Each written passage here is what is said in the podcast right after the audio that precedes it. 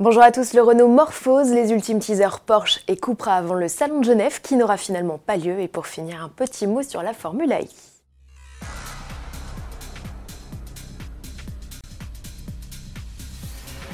La menace planait sur le salon de Genève. Le coup près est finalement tombé vendredi 28 février en fin de matinée.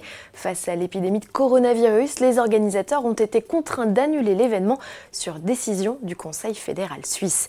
Il s'agit d'un cas de force majeur et d'un coup très dur pour les exposants qui ont massivement investi, ont réagi les organisateurs.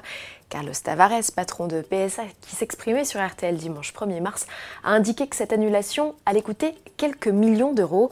Pour mémoire, le groupe devait officiellement montrer la berline DS9 ainsi qu'un concept de SUV badge DS aussi. Et si ces deux-là avaient été présentés en marge du rassemblement, pour les autres marques qui attendaient l'ouverture des portes, léger changement de programme, les présentations se feront par vidéocast interposé. Pour ne rien manquer de l'actualité des nouveautés, connectez-vous sur Autoplus, rubrique Salon de Genève. Et parmi les curiosités à découvrir aujourd'hui, le Renault Morphose, c'est un SUV, oui, encore un, et 100% électrique. L'originalité de ce concept est ailleurs, il peut grandir, oui oui, plus 40 cm en longueur. Regardez, ça se passe simultanément au niveau du montant de pare-brise et du haillon de coffre. Initialement de 4,40 m, la longueur peut culminer à 4,80 m et l'empattement progresser de 2,73 m à 2,93 m. De quoi favoriser l'habitabilité à bord. Habitacle qui réserve lui aussi son lot de surprise, voyez les explications de Stéphane Martin, journaliste à la rédaction d'AutoPlus. Bienvenue à bord de ce concept car Renault Morphose. Donc comme vous le voyez, c'est vraiment l'ambiance cocon, comme je vous le disais tout à l'heure, cocon première classe, business class même, avec cet original siège passager. Et oui, je suis dos à la route car c'est un siège qui bascule. On peut être donc soit dos à la route et converser avec ses amis, ou être face à la route classiquement et être plus à même avec le conducteur. L'originalité de ce concept car aussi, c'est d'accueillir une intelligence artificielle à bord qui se pilote via cette grande console centrale qui coulisse. On peut évidemment poser son téléphone et dans ce cas-là, le profil chargé sur le téléphone permet de piloter toute la voiture selon ses désirs. Nous disposons évidemment d'un grand écran tactile, mais qui est ici carrément apparenté à une dalle tactile tellement elle est gigantesque.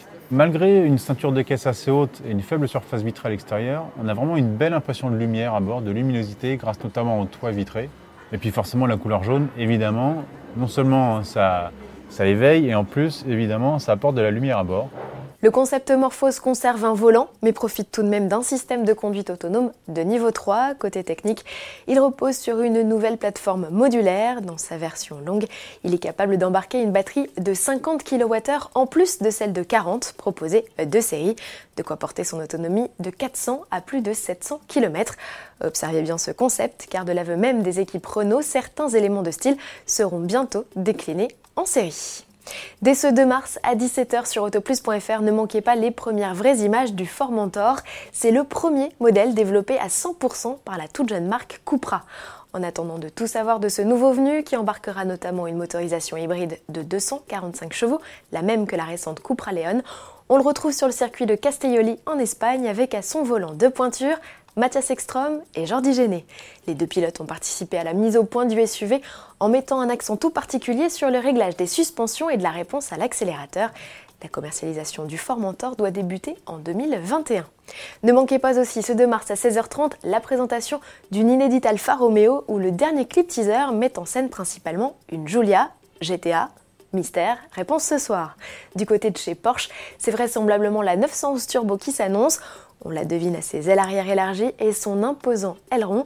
Il faudra patienter jusqu'au 3 mars à 10h17 fois pour confirmer ou non la présence d'un flat 6, d'une puissance maxi de 650 chevaux et d'un couple de 1000 Nm. Pour finir, un peu de sport, direction Marrakech où s'est tenu le cinquième e-prix de la saison 2020-2021. Antonio Félix d'Acosta offre sa première victoire à DS Techita cette saison. Maximilian Gunther sur BMW est deuxième devant un Jean-Éric Verne qui a été phénoménal. Le Français, souffrant vendredi et qui a été contraint de manquer les premiers essais, a finalement pris le départ de la course à la 11e position. Il est remonté à la troisième place au classement général. D'Acosta, lui, euh, prend la tête. À demain avec tout un tas de nouveautés de Genève.